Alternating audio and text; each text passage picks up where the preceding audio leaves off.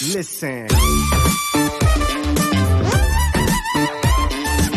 Also ich habe halt mit dem Kopf geschüttelt, das, ich habe es gar nicht gemerkt. Also ich habe halt so. mit dem Kopf, Kopf geschüttelt, weil es für mich wahrscheinlich instinktiv halt überhaupt nichts mit Unprofessionalität zu tun hat. Nicht immer einen strigiden und genauen Plan zu verfolgen, sondern auch in bestimmten Situationen einfach, ja, einfach mal, genau, eine andere Priorität zu haben und äh, Spaß als Priorität zu haben und auch einfach mal nur zu trainieren, ohne diesen Leistungsaspekt. Das ist ganz, auch- ganz wichtig aus meiner Sicht. Und du bist professionell, wenn du das zu Zeiten tust, bewusst tust, dann bist du professionell. Wenn du das nicht kannst, nie, dann äh, kannst du trotzdem sehr professionell sein, aber du wirst nicht deine Potenziale ausschöpfen. Das war so, das, das, das war wahrscheinlich das, wes- weshalb ich so äh, gesagt habe, nee, nee, nee.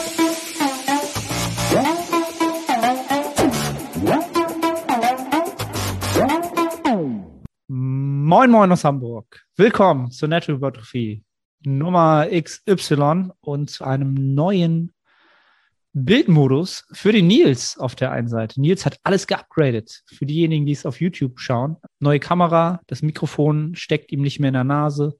44. 44, was heißt 44? 44. Die Episode. 44. Ach, guck mal, Nils hat das auch Oder? auf dem Schirm. Warte. Kann sein. Ja. Krass. Nils, wir haben schon 44 Podcast-Episoden aufgenommen. Geil. Schnapszahl. Das ist crazy, Mann. Das ist verrückt. Ja, und wir haben letzte Woche keine aufgenommen. Das erste Mal, glaube ich, sind wir aus der Routine rausgefallen. Nee, das zweite Mal. Zweite Guck mal. Was, was ich heute alles ja an Knowledge droppe. Alter, ey, du bist wie so ein Elefant, ne? Er merkt sich alles, hat alles immer parat. Okay, das zweite Mal. Ich dachte, es wäre das erste Mal gewesen. Wofür wir uns hier natürlich höchst offiziell entschuldigen möchten, ja, dass wir unsere Kontinuität nicht gewertschätzt haben. Aber es gab halt Umstände, die das Ganze halt wenig sinnig gemacht hätten. Obwohl eigentlich, eigentlich ist es eine Ausrede. Eigentlich ist es eine Ausrede. Es hat uns glaub- beiden gut gepasst, glaube ich, oder? Nee, ich glaube, ich wäre kein angenehmer Gesprächspartner gewesen. Wirklich Oder, nicht. ja, oder das. Aber das ist ja auch nur eine Ausrede. Auch, auch diese Facette von Nils Polte, ja, auch die hätte man dann mitbekommen. Ja, es geht ja auch um den Prozess, es geht ja auch um unseren Prozess. Okay. Der Ja. Prozess, ein, ein, ein, ein Arschloch zu sein. Okay, was so schlimm war es letzte Woche? Äh, die letzten drei Die Wochen. letzten drei Wochen sogar. Ja. Ja, erzähl mal den, den Zuhörern, was, was dein, was dein Leiden war. Ja, ich bin eines Morgens aufgewacht und dann hat der, äh, hat, hat irgendwie was an der BWS zugemacht. Und das wird dann halt richtig, richtig schlimm. Ich konnte meinen Kopf nicht drehen. Und ah, das ist halt auch hier eine sehr unangenehme Stelle. Weißt du, was ich Mhm. meine? Mhm. Es hat, finde ich, einen sehr großen Einfluss auf deine, auf dein Wohlbefinden, auf deine Laune und Ja, alles. es ist, ist halt am Kopf. Ne? Und den Kopf bewegst du halt mit- eigentlich den ganzen Tag, um zu Und- gucken. Ey, ich hatte einfach riesengroße Schmerzen. Das ist halt einfach. Das angenehmste war schlafen. So ins Bett legen und Augen zumachen. Das wurde einfach nicht besser. Egal, ob ich spazieren gegangen bin, ich bin dann auch einmal ins Gym gegangen. Danach wurde es schlimmer. Und ja, es, es wurde wirklich nicht besser. Und das war echt, das war richtig belastend. Also, dass ich nicht trainieren konnte, war nicht, war nicht so belastend für mich. Äh, da bin ich äh, mittlerweile sehr gelassen. Aber ein, ich habe halt einfach körperliche Schmerzen gehabt und das war belastend. Wa- Weißt du denn jetzt äh, um die Ursache oder? Nein, Ich kann es mir- nicht. ich kann es Okay. mir auch nicht erklären. Es war ja, ähm, ich hatte einen Deload eingeschoben, weil ich kurz erkältet war und der erste Diätmeso war abgeschlossen. Und ich habe auch nicht das Gefühl gehabt, dass ich so einen hohen Grad an Ermüdung akkumuliert hatte. Und ja, ich, ich glaube, das war in der Nacht von Sonntag auf Montag und es, es gab eigentlich nichts. Also es muss irgendwas im Schlaf passiert sein. Vielleicht war das deine, deine Nackenroutine, die du äh, in deinem Trainingsplan integriert hast. Meine Neck Routine, Ja, mein, ja. mein neues, mein neue Ability Drill Stretch Routine, die eine Stunde geht. Ja, Jetzt, äh, jetzt verrat aber nicht alles. Ich wollte das noch in ein E-Book packen und für 60 Euro verkaufen. okay. Ja, weil die Nackenroutine gibt's ja schon von Jeff Nippert. Okay, die, ach, da, wo er einfach geguckt hat, was passiert, wenn er seinen Nacken trainiert. Genau. Okay. Und äh, ist Wahnsinn, oder? Dass wenn du den, Ja. wenn du den auf einmal trainierst, dass der hypertrophiert. ist sehr überraschend, oder? Kauf mal ein Buch. Nein, Jeff Nippert ist ein. Nein, nein. Ja, ja. Wir machen uns jetzt hier, machen uns nicht auf die Kosten anderer lustig hier. Ähm, Ja, und deswegen ja aber, aber das ist natürlich äh, relativ ungünstig, wenn man halt nicht weiß, äh, wie man es verhindern kann. Ne? Also gut, hoffen wir mal, dass es nicht wiederkommt. Ist es denn jetzt weg? Ja, ich habe jetzt auch Physiotherapie. Habe ich, das war, glaube ich, der einzige Fehler, den ich jetzt gemacht habe. Ich habe mir zu spät Physio geholt, weil ich habe darauf gehofft, dass es weggeht. Mhm. Weil ich habe nicht damit gerechnet, dass mich das drei Wochen begleitet. Und deswegen habe ich halt darauf gewettet, dass es weggeht und das ist nicht passiert.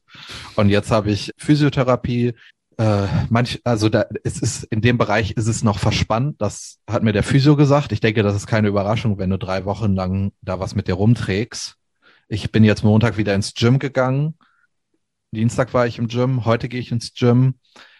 Äh, soll ich jetzt einfach mal so reinstarten bei mir? Starte mal voll rein. Alles klar. Ja, äh, drei Wochen war, war ich komplett raus. Ich habe jetzt gesagt, ich gehe jetzt zwei Wochen ins Gym und dann gehe ich wieder in, in die Diät zurück. Die erste Woche ist jetzt wirklich ganz leicht. Also es ist, geht jetzt auch nicht darum, eine relative Intensität zu treffen. Ich möchte einfach Bewegungsmuster abspulen, möchte wieder ins Training reinfinden und ganz ehrlich, ich will auch einfach nur Spaß empfinden, wenn ich ins Gym gehe. Deswegen habe ich jetzt für die erste Woche auch ja so ungefähr 20 Prozent Übungen gemacht, wo ich einfach mal Lust drauf hatte. Das klingt jetzt vielleicht ein bisschen unprofessionell für jemanden, der das sehr ambitioniert macht und immer sehr strikt nach dem Plan trainiert. Aber äh, übernächste Woche geht meine Diät wieder los und da gibt es keine Kompromisse. Da, äh, was die Ernährung angeht, was die Schritte angeht, was das Training angeht, ist alles zielgerichtet. Und ich glaube, es tut mir sehr gut, wenn ich jetzt einfach ein bisschen mehr Spaß empfinde, ein bisschen mehr Freiheit äh, beim Training habe. Und ja, so, so ist das Training aktuell. Du hast jetzt mit dem Kopf geschüttelt, mit dem, äh, wo ich gesagt habe, es klingt ein bisschen unprofessionell. Ja, absolut. Weil manchmal, ich habe das Gefühl, oder nee, äh, sag du, ich wollte dich nicht unterbrechen. Also ich habe halt mit dem Kopf geschüttelt, das, ich habe es gar nicht gemerkt. Also ich habe halt so. mit dem Kopf, Kopf geschüttelt, weil es für mich wahrscheinlich instinktiv halt überhaupt nichts mit Unprofessionalität zu tun hat. Nicht immer einen strigiden und genauen Plan zu verfolgen, sondern auch in bestimmten Situationen einfach, ja, einfach mal, genau, eine andere Priorität zu haben und Spaß als Priorität zu haben und auch einfach mal nur zu trainieren, ohne diesen Leistungsaspekt. Ist das ist ganz, auch ganz wichtig aus meiner Sicht. Und du bist professionell, wenn du das zu Zeiten tust, bewusst tust, dann bist du professionell. Wenn du das nicht kannst, nie, dann äh, kannst du trotzdem sehr professionell sein, aber du wirst nicht deine Potenziale ausschöpfen. Das war so, das, das, das war wahrscheinlich das, weshalb ich so äh, gesagt habe, nee, nee, nee. Das hat mich auch ein bisschen überrascht, als ich dann fertig war mit, mit dem Training. Ich glaube, ich glaube, das war Mo Montag. Das war ein ganz anderes Gefühl für mich. Weil, also es war echt viel Leistungsdruck weg. Das nimmt man, glaube ich, manchmal gar nicht wahr. Diesen Druck, den man sich selber macht. Weißt du, was ich meine? Ja, das nimmst du erst wahr, wenn du es mal einfach nicht hast. Weil, das, weil, weil ich, saß, ich, saß, so, ich saß so im Auto und war ganz entspannt und normalerweise war es jetzt auch im, im letzten Meso so, dass ich im Auto saß und die Session nochmal durchgegangen bin und wirklich überlegt habe, ob ich wirklich alles rausgeholt habe. Und ich bin Satz für Satz durchgegangen. Und das war in dem Moment, hat es sich richtig angefühlt, es hat sich gut angefühlt, aber jetzt hat es sich auch mal gut angefühlt. Ja. ja, und das ist, kann ich gerade natürlich extrem nachempfinden, weil ich nach der Wettkampfsaison natürlich auch in so einem Findungsmodus bin. Also wenn du in der, in der Recovery bist, dann hast du, macht es halt auch keinen, du hast halt keinen Vorteil davon, einen bestimmten Plan zu verfolgen. Ja, also nee, das, ja, ich halt, weiß, was du weißt meinst. Du, also du, gerade dann wieder dieses Thema Ressourcen halt, ne? Und Ressourcen nicht nur körperlich, sondern auch mental. Mach dich doch mental in dem, in, in der Phase, hol dir doch mentalen Vorteil für die Phase, wo es dann wieder erzählt, wo du dann von dem, was du tust und das dann auch strukturiert tust, dann die Ergebnisse rausbekommst, weil das alles drumherum auch stimmt und alle Parameter ineinander greifen. Aber jetzt, weil deswegen sage ich ja, bei mir ist es ja das Gleiche. Ich könnte jetzt super strukturiert trainieren und ich könnte jetzt auch sicherlich schon wieder PRs aufstellen, aber sie werden nicht auf fruchtbaren Boden fallen. Also sie werden nicht netto für mich dastehen, so, weil da bin ich noch nicht. Da bin ich halt einfach noch nicht. Und warum soll ich es mir dann schon wieder auf mentaler Ebene aufbürden, diesen Perfektionismus zu fahren und sagen, ja, aber ich habe immer nach Plan und ich habe alles dokumentiert. So, und das ist halt auch etwas, was ich jetzt bei vielen Mitbestreitern der Saison sehe, was sehr, sehr richtig machen, aus meiner Sicht, was, was, was ich sehr befürworte, dass die halt jetzt erstmal einen Monat halt Freestyle trainieren. Ja, und dann hast du aber auch die anderen Leute, die nach der, nach dem letzten Wettkampf, ja, nachdem sie wirklich wahrscheinlich den größten Erfolg ihrer Saison, ihres Lebens hatten, natürlich so getrieben sind von noch mehr Gier nach mehr. Ja, also ich will noch mehr, dass die am nächsten Morgen schon wieder im Gym sind und sagen, let's get better. Na, ey, ganz ehrlich, fühle ich nicht. Fühle ich nicht. Fühle ich null. So ist auch überhaupt nicht, wo ich sage, so, ja, weißt du, du bist der Motherfucker ever. Nee, bist du nicht. So. Aber hey, das ist halt für mich äh, nicht nachvollziehbar, da bin ich halt ein anderer Mensch. Dann ist, man, ist natürlich die Frage, wie man besser werden, wie man das interpretiert. Genau. Weil auch für mich geht es jetzt darum, besser zu werden, aber ähm, ich bin jetzt in einem ganz anderen Szenario. Es geht jetzt für mich darum, äh, besser darin zu werden, ein Gewicht horizontal von mir wegzudrücken und vertikal von mir wegzudrücken. Und ich denke, es ist in der jetzigen Situation absolut egal, durch welche Übung ich das mache. Und dann werde ich trotzdem besser. Es bringt mir jetzt keinen Nutzen, wenn ich noch mehr investiere. Weißt du, was ich meine? Mhm. Mhm. Absolut. Und ich glaube auch, äh, ich habe nicht die Erfahrung nach einer Prep, aber ich denke, dass dieses Freestyle-Training in, in vielerlei Hinsicht auch Vorteile bietet weil du holst dir so viel Spaß zurück. Du, du bist in, in einem Szenario, wo du mehr Freiheiten hast. Psychischer Druck geht weg. Und ich denke, das wird dafür sorgen, dass du dann auch in Zukunft äh, gut performen kannst. Wenn du aber vielleicht, also das ist jetzt sehr pauschal, aber wenn du nach der Prep weiter in so einem starren äh, Konstrukt bist, äh, dann wirst du vielleicht irgendwann an den Punkt kommen, wo du kompensieren willst. Weil ich denke, wenn wir lange in einem Zustand sind, der der mit gewissen Kosten verbunden ist, dann wollen wir irgendwann kompensieren.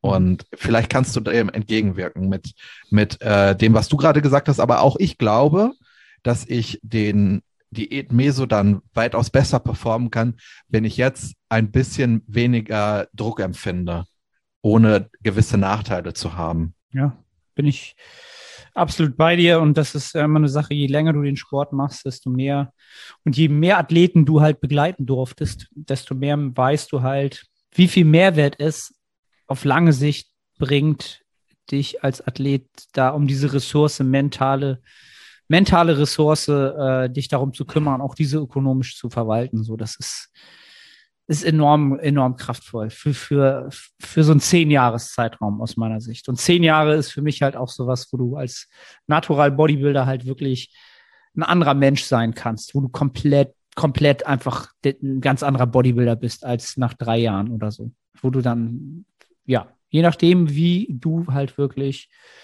in der Spur bleiben konntest, auf einem hohen Niveau performen konntest. Und ähm, ja, das ist, das ist ja jetzt quasi auch mein Ziel, ja, ich habe mir jetzt so einen Zehn-Jahres-Plan äh, quasi äh, im Kopf ausgemalt. Denn ich glaube, ich habe jetzt noch zehn gute Jahre in dem Sport. Das ist jetzt so mein, meine Zukunftsvision. Ne? Ich habe ich hab ja mit 26 angefangen. Das heißt, das, das Alter und die Potenziale so, weißt du, also bei mir ist das alles nach hinten verschoben. Also ich bin eigentlich nicht so alt, wie ich alt bin in dem Sport. Und dieses ganze Thema, wenn du älter wirst, Testosteron und so, ist halt bei mir kein Faktor so. Testo ist gut. So, weißt du, ich bin am, im oberen Drittel. Das ist nichts, wo ich eine Ausrede brauche und sagen, ja, deswegen kann ich jetzt keine Gains mehr machen. Und ja, also für mich ist das halt genau der Punkt.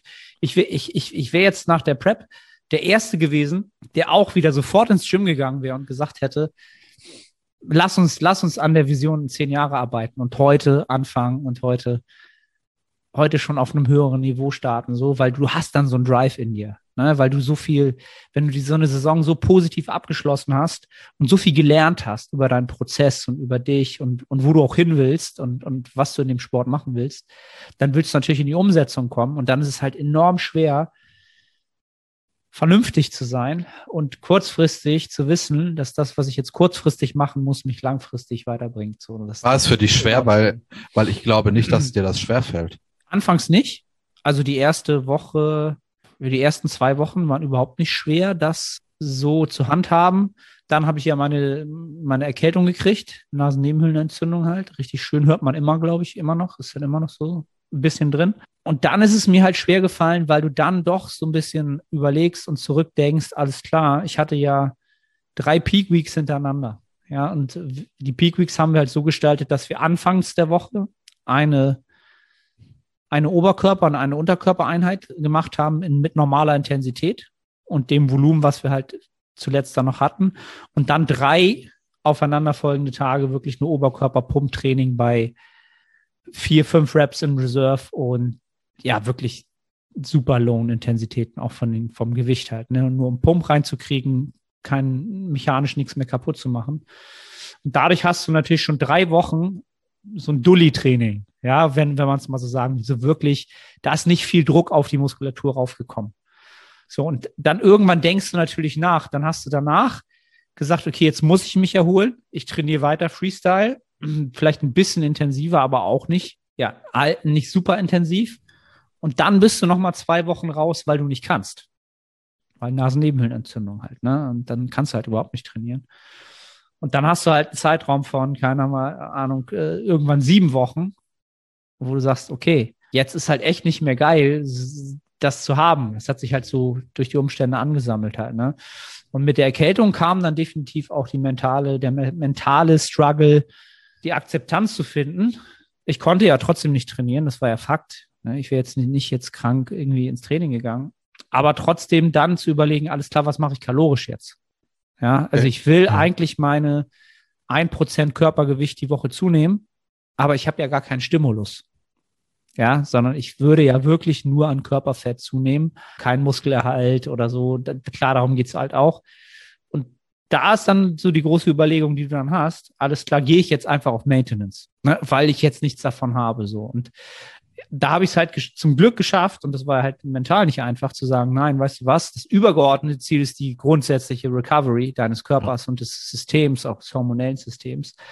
Und diese Erkältung ist jetzt, auch wenn sie das erste ist, was jetzt wichtig ist, das wieder wegzubekommen, untergeordnet, was, was Kalorien angeht, so. Ne? Also für das kurzfristige jetzt ein bisschen mehr Körperfett zunehmen, vielleicht mehr als ein Prozent. Ja, das war halt schwer. So. Und das ist sich aber am Ende des Tages genau ausgegangen. So, ne? Ich habe jetzt gestern gerade mal ähm, evaluiert. Ich habe halt genau vier Wochen nach der GmbF, was ja der letzte Wettkampf gewesen wäre, exakt bin ich jetzt drei Kilo schwerer, was exakt pro Woche 0,75 sind. Ja, soweit kann ich noch rechnen. Also ich habe genau 75 war mein lowest way und ich habe halt genau die Prozent, die, die Prozentsatz getroffen. So. Ja. Also von daher bin ich super happy, dass sich das alles so ausgegangen ist. Ich denke, das ist ein super Beispiel dafür, wie, wie man Entscheidungsprozesse im Bodybuilding gestalten sollte, dass man äh, kurzfristige, dass man die kurzfristige Perspektive nicht übergewichten sollte, sondern auch mittel- und langfristige Perspektiven sehen sollte und das dann auch vielleicht mehr gewichten sollte als kurzfristige. Dinge. Und die kurzfristigen Dinge sind zumeist vom Ego getrieben, denke ich. Ja, genau, auf alle Fälle. Das ist ja auch nichts anderes. Mein Gedanke war natürlich auch nur von meinem Ego getrieben. So, warum soll ich jetzt mehr essen, wenn ich da keinen Ertrag draus habe? Also per se fürs Training. Ne? Ja. Also du bist dann ja schon immer noch, Food Focus ist ja von heute auf morgen nicht weg, auch wenn er bei mir nicht schlimm war und auch schon ein bisschen dezimiert war. Nichtsdestotrotz hast du schon den Gedanken, boah, heute, heute wieder 3300 Kalorien. Du liegst ja nur hier auf der Couch, so. So what? Ey, mach, ey, komm, soll ich jetzt heute noch mal mehr als 8000 Schritte machen, so. Diese Gedankengänge habe ich ja gehabt auf alle Fälle und ja, jetzt habe ich kein Training, brauche ich diese Kalorien? Weil ich habe ja gar keinen Umsatz, weißt du, ich habe sie mir nicht verdient. Das sind ja so alte, alte Glaubenssätze, die noch in mir stecken die, die ich dann auch höre, aber die ich zum Glück mittlerweile halt sehr, sehr, die kann ich halt rausfiltern und weiß halt, dass das das alte, das alte Ich bin. Und das brauche ich halt heute nicht und schon gar nicht, um das neue Ich zu werden, was ich halt für zehn Jahre im Sinn habe. So. Ja. Es ist halt natürlich jetzt leicht, darüber so zu reden, wenn du als Athlet emotional an diesen Entscheidungen halt hängst und, und, und Nahrung halt emotional siehst, was, was völlig normal ist in gewissen Stadien deiner Entwicklung dann ist das sau schwer. Das ist dann nichts, wo man jetzt sagen muss, ja, ey, könnt ihr jetzt, könnt ihr jetzt denken und sagen, ja, Anne, hast du gut reden. Hab ich auch. Aber es ist, es ist überhaupt nicht einfach. Es ist überhaupt nicht einfach, weil das Ego, genau, es hängt vielleicht eher an deiner Körperkomposition, ja, und daran, dass du im Training performst, dass du überhaupt trainierst. Und wenn du das nicht kannst, dann sind wir halt eher, neigen wir eher dazu, schlechte Entscheidungen zu treffen, denke ich weil wir ähm, unser, unser Grundbedürfnis nach nach Wachstum nicht gedeckt wird, etwas für das Wachstum tun zu können. Und das ist halt eine Wiederholung zu machen und einen Satz zu machen und ins Gym zu gehen. Aber wir müssen uns halt damit abfinden, dass wir immer wieder in Situationen kommen werden und das noch sehr, sehr oft in unserer Trainingskarriere, in der wir nicht trainieren können. Moin Moin, ich bin's Arne. Kurze Unterbrechung, um dich auf unseren Coaching-Service hinzuweisen. Wenn du schon des Längeren damit kämpfst, deinen Hypertrophie-Fortschritt konstant positiv auszurichten und du eine sehr persönliche und motivorientierte Zusammenarbeit mit einem Coach schätzen würdest, dann check den Link in der Beschreibung und melde dich. Ich habe ge ich hab gestern, ich, ich glaube wortwörtlich genau das gleiche gesagt, was du gerade sagst. Ja, ihr seid gerade. Ja, das ist, das, das ist. Ja, weil ich hatte, ich hatte gesagt, wenn du ein ambitionierter Athlet bist und dich an gewisse Regeln hältst und wir eine Zeitperiode von zehn Jahren betrachten, dann ist die Wahrscheinlichkeit ja sehr hoch, dass je länger du trainierst und dich diesen zehn Jahren näherst, dass du ausfällst. Und deswegen ist es so wichtig, sich mit solchen Szenarien zu beschäftigen und darüber zu reflektieren, was mache ich in solchen Phasen? Weil oft haben, oft äh, konfrontieren wir uns nur mit, mit Phasen, in denen es sehr, sehr gut läuft. Und darüber denken wir ja auch gerne nach, weil wir bekommen ja auch Bestätigung dafür, wir bekommen Anerkennung. Das war jetzt bei mir in der Diät auch so. Ich habe echt einige Nachrichten auch von Athleten bekommen, die sehr positiv über meine Physik berichtet haben. Und ich muss sagen, das hat sich gut angehört. Aber, und dann ist es auch leicht, darüber nachzudenken, darüber zu reden, auch im Podcast. Aber was machst du, wenn du drei Wochen nicht trainieren kannst und du nur Schmerzen hast? Dass du auch daraus etwas ziehst, was, äh, was vorteilhaft ist, weil diese Situation wird sich wiederholen. Ich werde sicherlich in den nächsten zehn Jahren nochmal eine Phase haben, wo ich vielleicht drei Wochen nicht trainieren kann. Wie soll ich das sagen? In der Vergangenheit hat man, wie, wie ist man mit, mit, mit der Erkältung umgegangen? Ja, sie soll möglichst schnell weggehen. Genau, und dann will ich wieder in, in das Top-Performer-Level. Dann will ich wieder Umstände haben, die ideal sind. So, und dann komme ich weiter. Und wenn ich wieder krank bin, dann, ja. Dann geht die Welt genau, unter. Dann geht halt die Welt unter ja, ja, das du, auf alle Fälle. Das ist gerade, weil ich habe ja mittlerweile auch eher Athleten, die jetzt ein bisschen älter sind im Coaching. Also ein bisschen älter heißt, weiß ich nicht, Mitte, Ende 20, über 30 so. Und das sind natürlich auch alles Menschen, die schon öfter in ihr Leben krank waren als jemand, der erst 20 ist so.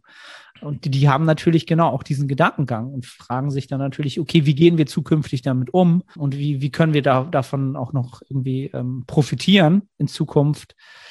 Einen guten Umgang damit zu finden. Ja, und das war halt, ich weiß gar nicht, ob ich dazu, ich glaube, ich habe auch eine Podcast-Episode dazu aufgenommen, was man machen sollte, wenn man krank ist. Also A, einmal so ein bisschen faktisch und auch so ein bisschen diesen Aspekt, den wir eben be beleuchtet haben. Weil jetzt einfach die Saison natürlich auch wieder ist. Ne? Also jeder ist ja krank. Also aus meinem Team sind ungelogen mindestens 50 Prozent erkältet. Ungelogen. Also die Hälfte des Coaching-Teams ist krank. Und ja, wir haben ja den Peak wahrscheinlich noch nicht erreicht. So. Das, ja. Du warst ja auch schon erkältet. Ja. Ich hatte in diesem Jahr alles an. Kann ich gleich noch drüber reden. Nils hat so ein richtiges, so ein wie, wie Seuchenjahr. Seuchenjahr, genau. Das ist, ist so. der richtige Begriff. Ähm, Aber ich, ja. ich bin eigentlich ganz, also ich hätte mir die drei Wochen jetzt gerne erspart, ähm, weil das ist natürlich Zeit, die auch irgendwie verloren geht, auch wenn man was Positives daraus zieht, ja. auch im Hinblick auf 2022. Aber ich muss sagen, dass ich, es war belastend wegen den Schmerzen, aber nicht, weil ich nicht trainieren konnte. Und das ist, das ist eigentlich eine sehr gute Erkenntnis, weil ich habe gerade äh, vor der, äh, vor dieser Sache habe ich von vielen Leuten viel Anerkennung bekommen, auch viel Lob, viel Positives und das ist, ähm, ich habe ja gerade gesagt, das hört man gerne. Und äh, dann war ja von jetzt auf gleich konnte ich nicht trainieren. Das war für mich cool. Ich war, ich war entspannt. Und das ist, das ist etwas, worüber ich sehr froh bin, weil ich war auch das erste Mal in einer Situation, wo ich echt dachte, geil, Mann, ich habe echt eine gute Form. So, weil ich, sonst habe ich, sonst habe ich eigentlich nie so das die Absicht gehabt, oder ich habe meinen Körper immer als sekundär wahrgenommen. Ich habe immer eher performanceorientiert gedacht. Und jetzt bin ich das erste Mal in eine Situation gekommen, wo ich auch selber wahrgenommen habe, hey, äh, die Physik spielt eine immer wichtige Rolle, wichtigere Rolle für mich. Und dann war das wieder so weg ich konnte ja nicht trainieren und jetzt Jetzt ist die Form natürlich auch nicht so gut. Ich habe erst zweimal wieder trainiert, aber es ist absolut in Ordnung für mich und das ist etwas, wo ich äh, sehr glücklich darüber bin, dass ich, dass ich jetzt nicht unglücklich bin oder so. Ja, ja. weil du, um den Philosophen rauszuholen, ne? das Leben ist zu kurz, um unglücklich zu sein. Richtig abwerten, der Arme. Ja, ey, was los? Es ist so. Es ist, ist halt wirklich so. Oh, und ich muss noch eine Sache sagen. Es ist natürlich immer leicht, über, über Dinge schlecht zu reden, auch wenn man das vielleicht, auch wenn es, wenn es begründet ist und auch wenn es unbegründet ist, ist es leicht. Aber es ist auch wichtig, dass man seine Meinung ändert und dass man Ja. das dann vielleicht auch kommuniziert. Und Ja. ich habe mich ähm, am Montag habe ich mich in ein Gerät reingesetzt und es hat sich sehr, sehr gut angefühlt. Und ich könnte mir vorstellen, dass diese Maschine zukünftig einen festen Platz in meinem Programming hat. Und diese Maschine ist von einem Hersteller, dessen Name normalerweise bei mir Herpes auslöst. Es handelt sich um Technogym. Mhm. Es ist eine Brustpresse. Ich habe mich da reingesetzt und ich habe gedacht, das ist Liebe auf den ersten Blick. Ja, die du hat- kann, kann er durchaus Die sein. hat sich unglaublich gut angefühlt. Ich habe die äh, bei Jannis gesehen und dann dachte ich mir, okay, äh, Jannis würfelt ja auch nicht sein Programming. Ich gehe mal stark davon aus, dass er das nicht tut. und dann dachte ich mir, komm, ich setze mich mal rein und die fühlt sich echt gut an. Also ich mache die heute mal ernsthaft und dann schauen wir mal. Ja, Technogym, es kann ja nur eine sein, ne? Ist das die, die diese normalen Griffe hat und unten noch diese parallelen Griff? Ja. Ja, ja, alles klar. Ja, fühl- Ja. Aber mein, mein Ego fühlt sich gerade natürlich trotzdem nicht, nicht gut an, weil ich habe immer wieder dagegen geschossen. gegen die Marke. Ja, aber es Nein. war eben, es macht ja keinen Sinn, einen Hersteller per se schlecht zu machen, weil jeder Hersteller hat natürlich auch Geräte, die zufällig dann zu irgendeiner Biomechanik von Ja. Menschen auch gut passen. Es ist halt seltener der Fall bei einigen Herstellern und da kommt halt natürlich dann so ein, ja, so ein Grundtenor zustande. Ne? Zustande, nö, ich habe ja auch eine Zeit lang, ich glaube, die, die Rudermaschine von, von Technogym gerne genutzt zum brustgestützten Rudern. Die fand ich jetzt auch nicht verkehrt, sonst hätte ich sie auch nicht benutzt. Es gibt bessere Sachen, aber es ist das Beste, was mir halt zur Verfügung stand. So. Von daher, ja, wir sind halt nicht alle gesegnet, äh, so wie die Leute in England anscheinend, wo halt wirklich jedes Gym mittlerweile wirklich die best, das beste Equipment hat. Ne? Das ist schon der Standard so. Ja, ich glaube aber, ähm, meinst du, das liegt daran, dass der Konsument gebildeter ist? ja. Ja, okay. Ja, natürlich liegt es daran, dass der Konsument gebildeter ist. Sonst würdest du nicht aus Amerika Sachen importieren, die teuer sind, wenn da die Nachfrage deiner Klientel nicht besteht. Ja. Und oder du bist halt jemand, der das Studio führt, der selbst halt trainiert. Was wahrscheinlich auch öfter der Fall ist und selbst die Ambition hat und sagt, ich will das für mich selber haben. So hast halt auch. Hast du in Deutschland halt auch nicht. So, ne? Also das, das ist so, ja, also ich, ja, ich will, ich will jetzt nicht meckern, ne? Ich habe mir jetzt ein neues Gym gesucht, so ein Olds, habe ich ja, glaube ich, schon mal erzählt letztes Ja. Gym. ja. Ähm, damit, mit, mit dem Equipment bin ich erstmal sehr, sehr zufrieden, weil es bringt mir halt nichts darüber zu nörgeln, dass es halt so viel Besseres gibt, aber ich habe null Zugang dazu. Äh, nichts, was Sinn machen würde halt so, ne? Und ja, das ist halt auch so eine, so eine Sache, wo ich. Hast du, ja. Ja. Äh, hast du da jetzt auch schon so das abgearbeitet, was du abarbeiten wolltest? Und Inwiefern? also in dem neuen Gym, hast du das mal vollkommen ausprobiert jetzt? Ich glaube, ich habe alle Maschinen durchprobiert, ja. Okay. Und das war natürlich ideal jetzt, so der Zeitraum, ne? Wo du dieses Freestyle-Training machst, wo du alle Maschinen entspannt ausprobieren kannst.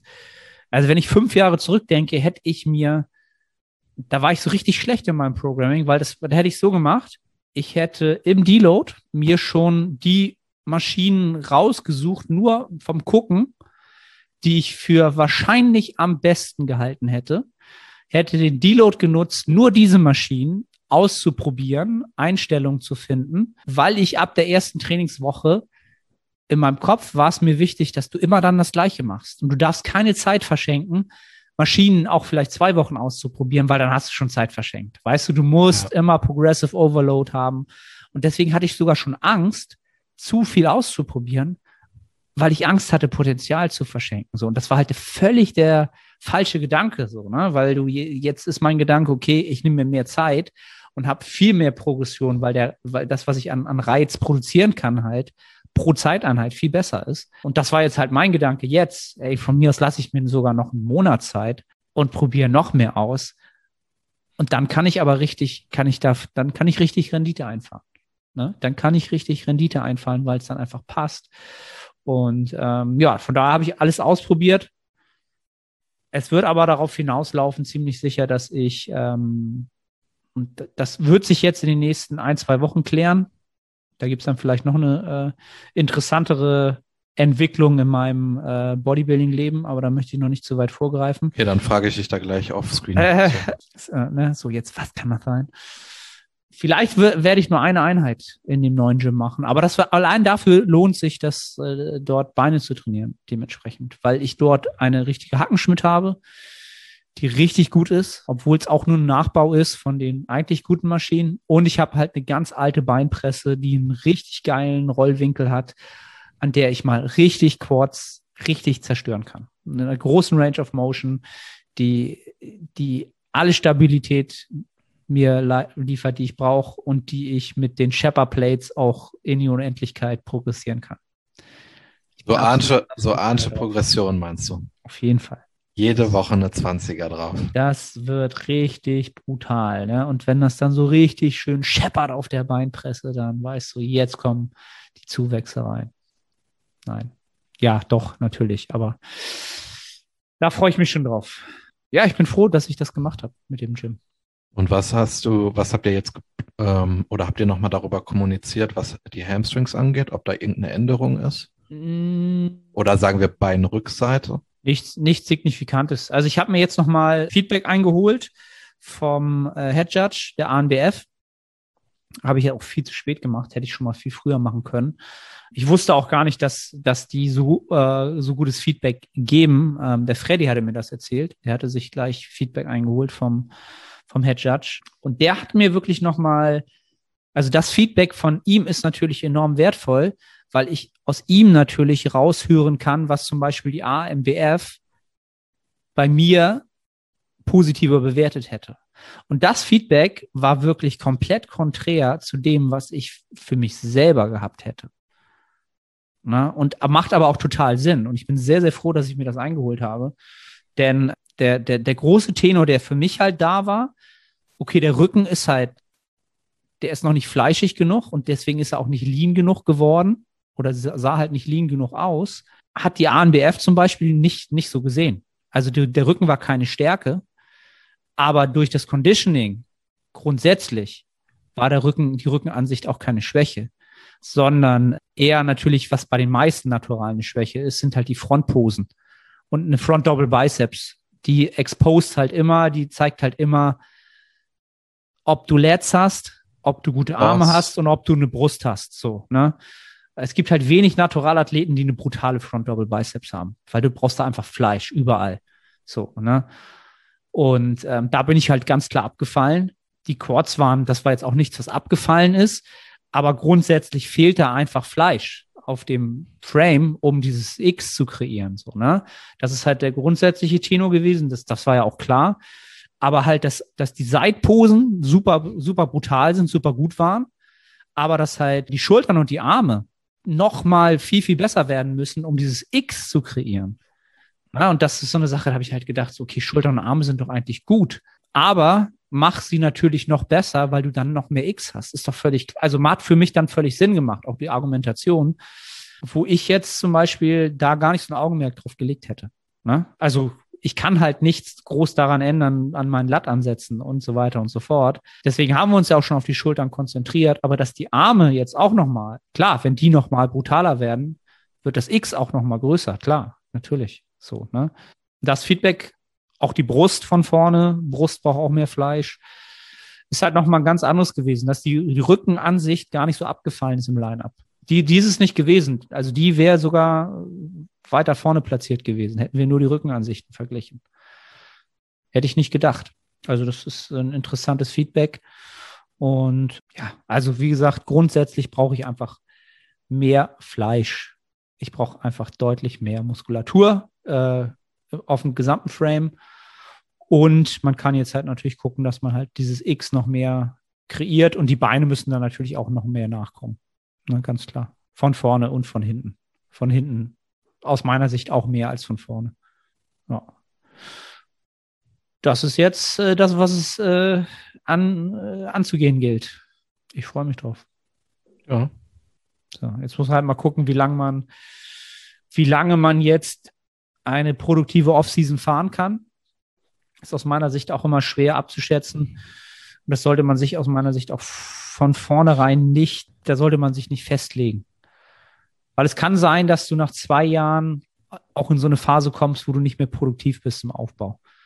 Wenn du vielleicht schon länger trainierst oder durch bestimmte Umstände, dass da Drive einfach verloren geht und du brauchst vielleicht eine längere Diät oder du brauchst brauchst vielleicht auch, um den Drive aufrechtzuerhalten, vielleicht auch eine Wettkampfsaison. Ne? Das mhm. kommt halt immer drauf an. Es heißt jetzt, es heißt nicht immer, wenn du jetzt sechs Jahre Offseason machst, ist halt so die große Frage, kommst du besser nach sechs Jahren Offseason oder nach drei Jahren Offseason-Saison und drei Jahren Offseason? Verstehst du? Also das ja. kannst du halt nie wissen. Das ist halt schwer auszumachen und ich glaube, das deswegen, ist aber auch ja, äh, das ist sehr, das ist sehr individuell. Ja, äh, auf alle Fälle, auf alle Fälle. Ja, deswegen habe ich mir jetzt zwei bis vier Jahre werde ich mir jetzt einfach geben und ob es zwei werden, ob es vier werden, das wird sich rausstellen. Das ist. Es kommt ja auch darauf an, was in der in der Offseason passiert. Genau, wie die läuft. Kann auch und sein, dass ich vier Jahre brauche, weil ich ein halbes Jahr äh, ins Kloster gehe und erstmal mich selber finden möchte oder so. I don't know. Who knows? Ja, oder du hast halt sieben, ich habe ich hab nachgeguckt, ich hatte sieben, in Anführungszeichen, Rückschläge dieses Jahr. Und da muss man halt auch ehrlich sein, das ist natürlich dann auch etwas, was deine Hypertrophie ja. dämpft. Auf alle Fälle. Und das muss man halt mit einrechnen. Und deswegen, also zwei Jahre sind, zwei Jahre sind, glaube ich, wenn alles gut läuft, wenn du wenig, wenn du wenig Störfaktoren hast, dann sind zwei Jahre, kannst du sehr, sehr produktiv sein. Wenn das ein oder andere passiert, sind es wahrscheinlich eher drei.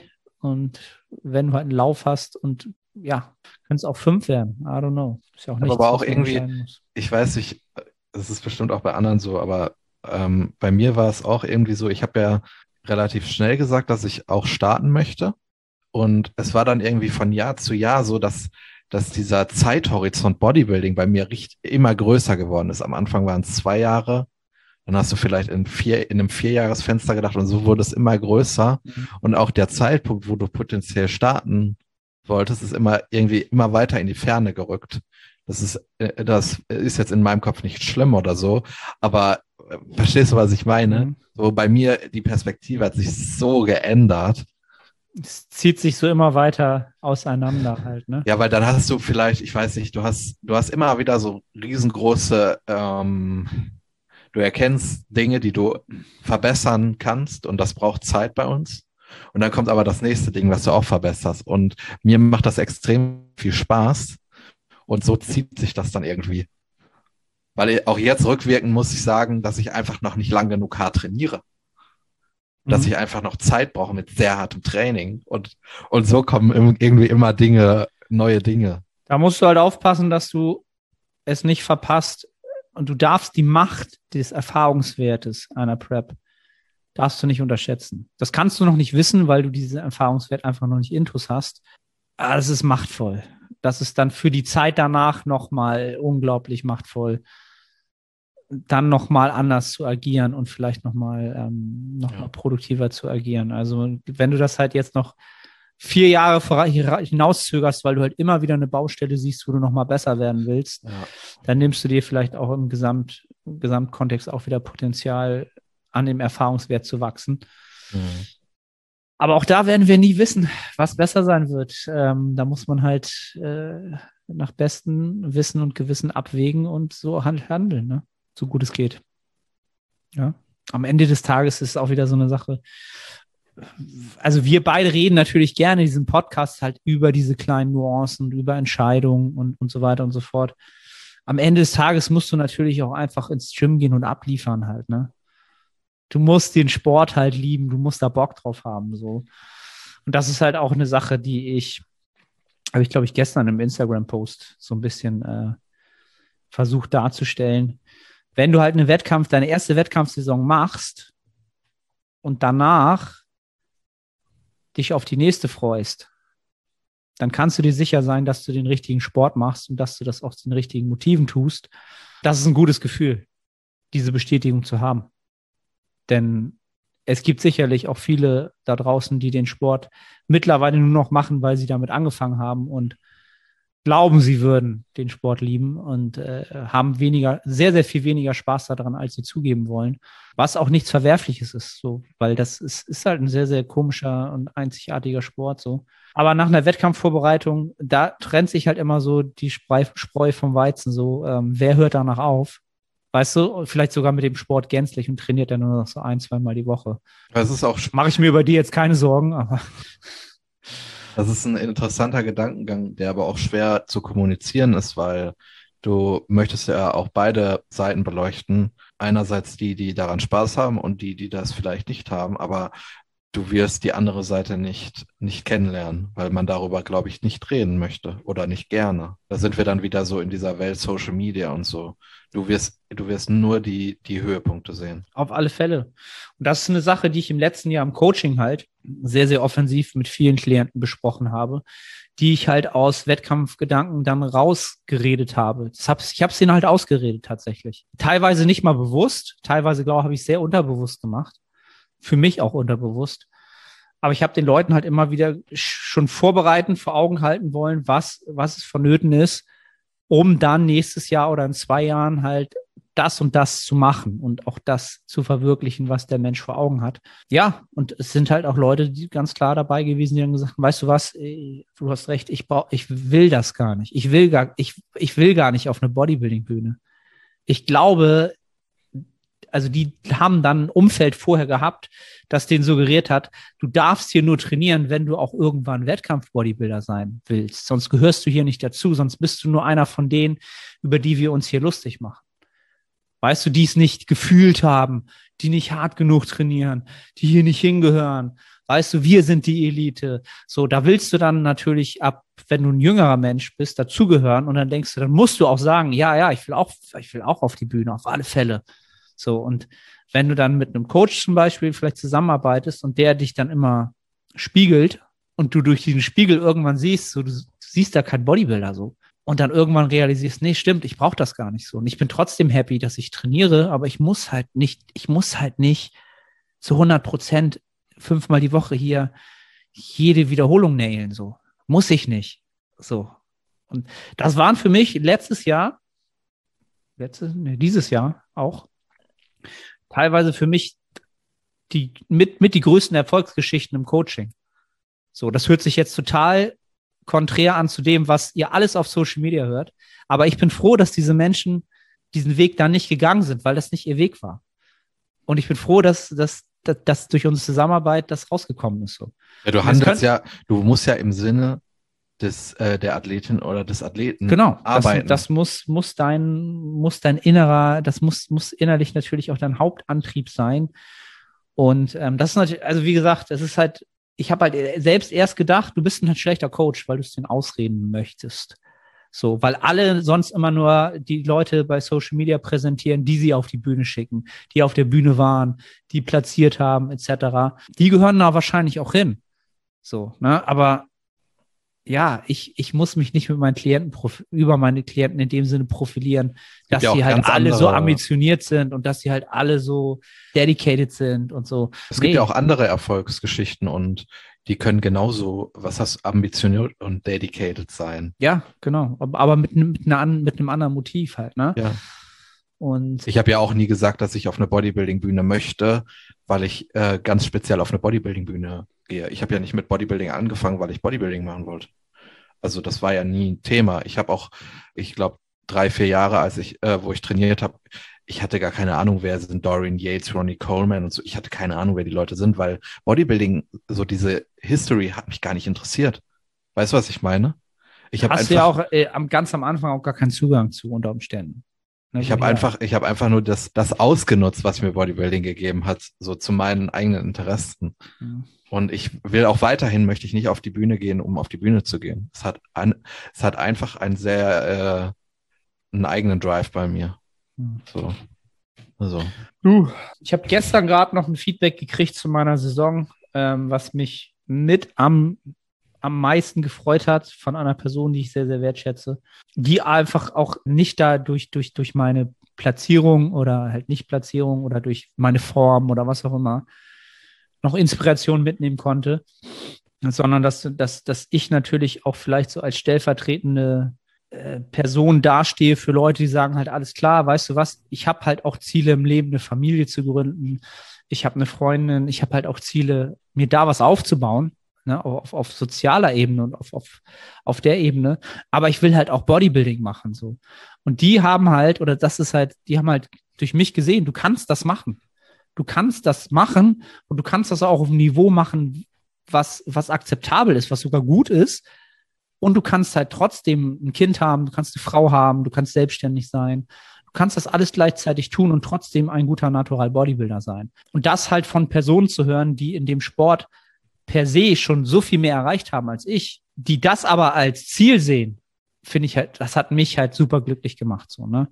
Dass das, und wenn das nur eine Person war, dass das so ein Impuls war, den jemand aus der Saison mitgenommen hat, ähm, hat mich enorm glücklich gemacht. Und das war dann für mich jetzt auch so der Punkt, wo ich sage, jetzt, jetzt schließe ich mit diesem High Life der Saison so ein bisschen ab, dieses Hoch und, und ich bin halt immer noch so super happy. Ich schaue mir immer noch alle zwei, drei Tage meine Stage Shots an, weil ich sie halt für einen Instagram-Post raussuche und bin immer noch super happy und super zufrieden. Und ja, ich kann halt, ich würde, wenn es sinnig wäre, würde ich morgen wieder anfangen zu preppen und sagen, alles klar, let's do it again.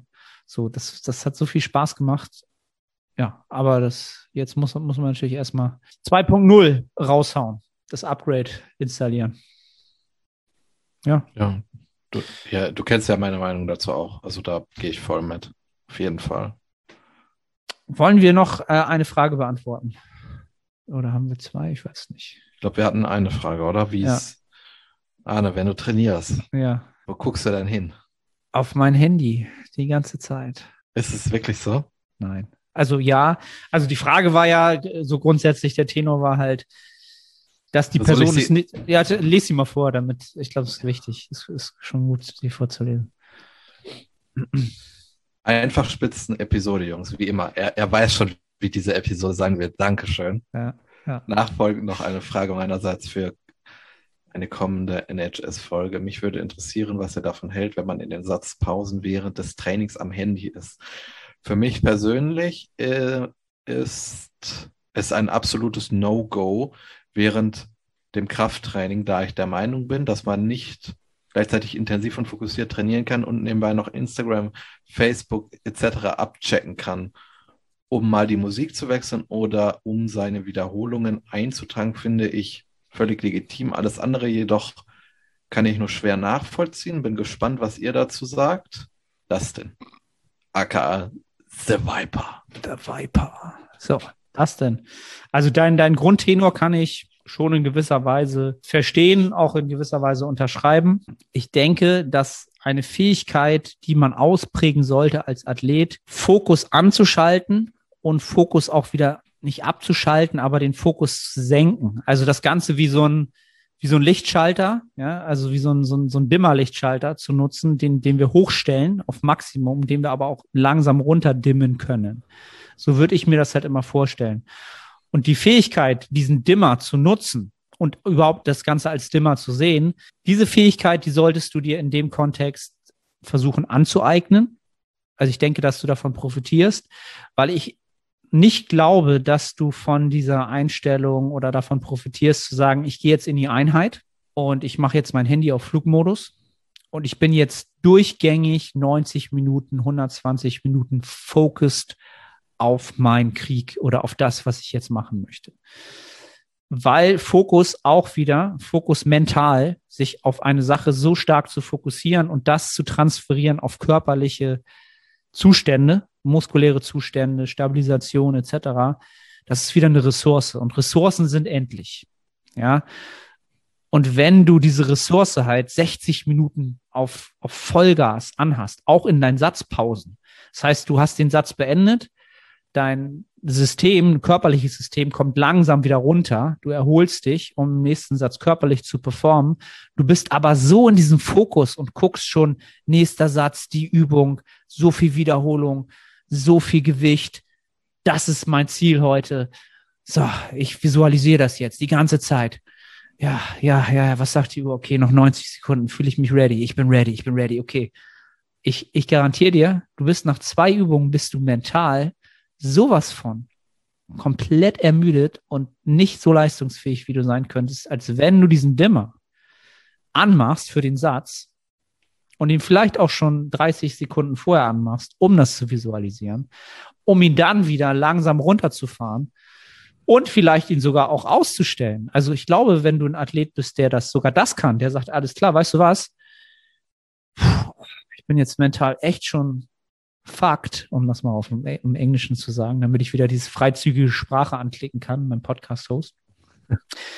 Wenn du dann einfach sagst, weißt du was, ähm, ist jetzt sicherlich nicht das Optimum, aber ich gehe jetzt, ich mache jetzt Instagram auf und guck mir halt jetzt 30 Sekunden oder eine Minute lang irgendwas an.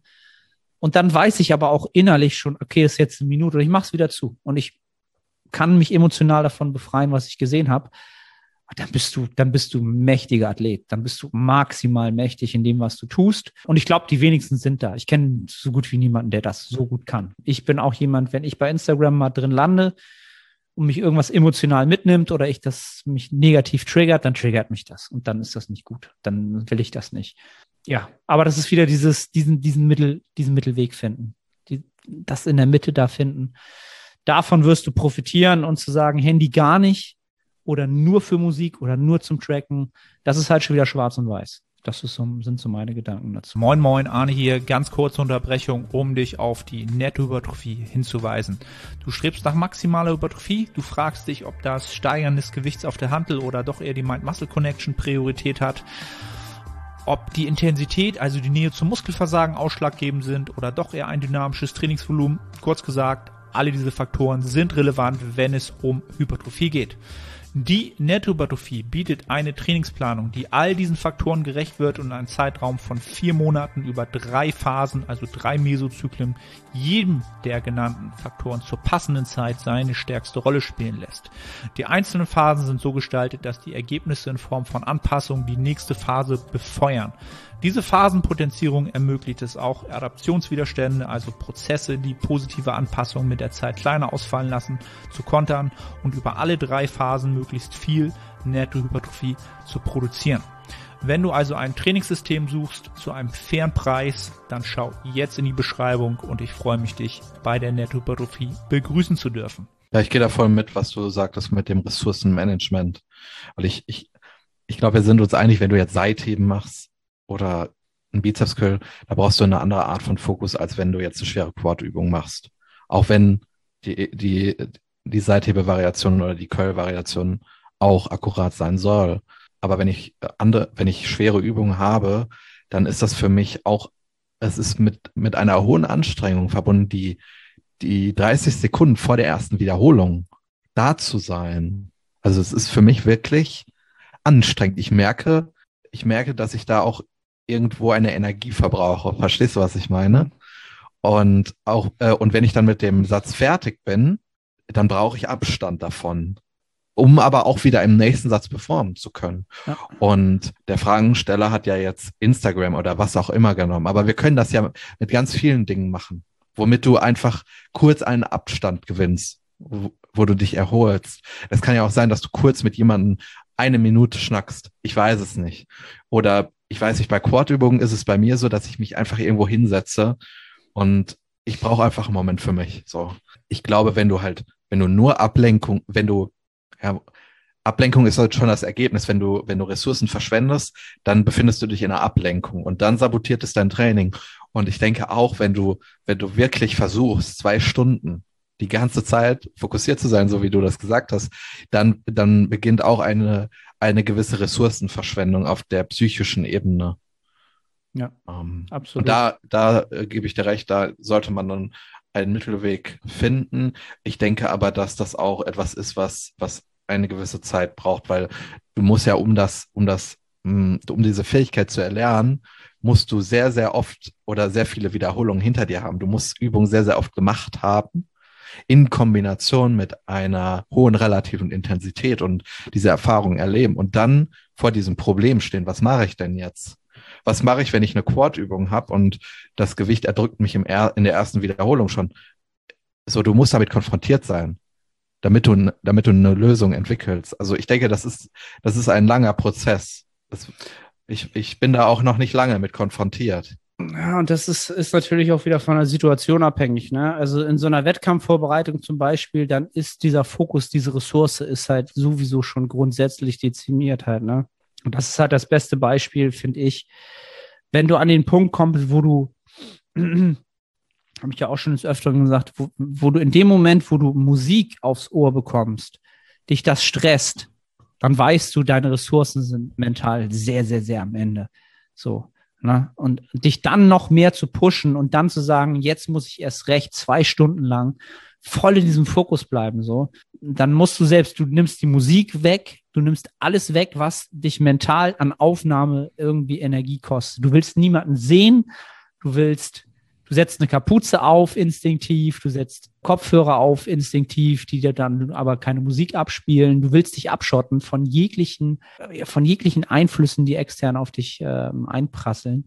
Und das ist natürlich nochmal wieder eine andere Situation, aber grundsätzlich, also ich habe mein Handy ist, ich track halt mein, mein, mein Training ähm, mit OnSpot, ja, um hier mal wieder ein bisschen Werbung zu machen, ja. Und ähm, ich bin kein Mensch, der jetzt sein Trainingsbuch nimmt und dann in den Krieg zieht und dann voll Fokus ist die ganze Zeit. Und ja, nee, ich bin nicht der Typ dafür. Ähm. Und äh, vielleicht noch auf die Frage, um auf die Frage zurückzukommen. Ich würde gar nicht, ich würde es gar nicht als No-Go bezeichnen, weil dann distanzierst du dich sehr, sehr stark davon oder du, du lehnst das direkt ab und ja. kannst, kannst vielleicht nicht damit arbeiten. Weißt du, was ich meine? Ja, ja, ja, das ist auch so eine Begrifflichkeit, die man die man vielleicht aus seinem Sprachgebrauch streichen sollte. Ja, du kannst sie streichen. No-Go gibt es wenig, wenig No-Gos in meiner Welt. Egal, Nils, wir haben eine Stunde rum. Danke fürs Zuhören, Freunde der Sonne. Freunde der Sonne, ey, was ist los bei Arne? Er hat wieder Energie. Er, er haut hier Dinger raus. Hast du gerade hast du gerade einen gelben Energy getrunken oder was? Nee, nee, nee, nee. Also okay. der, der gelbe Energy, der ist ja so schlecht. Das ist ja unfassbar. Also das muss ich ja nochmal noch mal kundtun. Aber wir fangen die Diskussion nicht wieder an. Wir fangen die Diskussion nicht wieder an. Also ich bin mittlerweile, äh, um die Podcast-Episode so zu beenden, der, der neueste Monster ist mittlerweile mein Favorit mit Abstand. Was ist der neueste Monster? Wie heißt der? Mango irgendwas? Das ist so ein ähm, grün Türkiser. Der Türkise ist das. Türkis ist das. Türkis, okay. Ja, der ist. Ich, ich, muss, ich muss tatsächlich auch sagen, der Weiße ist nicht so schlecht, wie ich sagte. Der, der Weiße ist, der Weiße ist, ist, ist the GOAT auf jeden Fall. Ich würde sogar du sagen, du nicht toppen können. Wenn er Dann wirst du auch niemals, du wirst niemals, wenn du 100 Leute fragst, werden die, der Weiße wird immer den Durchschnitt gewinnen. Ja, ich, das, das wollte ich jetzt eigentlich sagen. Wenn der Weiße im Regal steht, mache ich nichts falsch. So würde ja. ich, ich würde es so sagen. Ja, auf alle Fälle. Aber wir brauchen mehr, wir brauchen noch mehr Monstersorten, auf alle Fälle. Ich hätte gerne, das klingt jetzt natürlich sehr amüsant, ich hätte gerne Monster ohne Koffein. Ey, Nils, ganz ehrlich, den Gedanken habe ich in meinem Leben schon mindestens 20 Mal gehabt. Weißt du, so Die, abends, ohne Spaß. abends ich Monster, Monster trinken, weil es einfach lecker ist. Ja. Und dann kein Koffein zu haben. Ich, ich würde den sofort kaufen. Aber da gibt da gibt's einen Trick, den habe ich ja auch schon benutzt. Einfach abends ein Monster trinken und dann Melatonin nehmen. Ah, geil. Ich habe gehört, da gibt's auch so ein Spray, da kann man sich dann so über so richtig stundenlang dann alles in den Mund sprühen. Und dann hat Ja. man alle Probleme gelöst, die man hat. Okay, ich, ich verstehe nicht, worauf du anspielen willst. Okay, alles klar. okay. Wir schließen den Podcast hier, bevor das wieder irgendwie äh, in irgendwelche Richtung geht. Wie immer freuen wir uns, wenn ihr das Ganze screenshottet, teilt, Abo dalasst bei YouTube.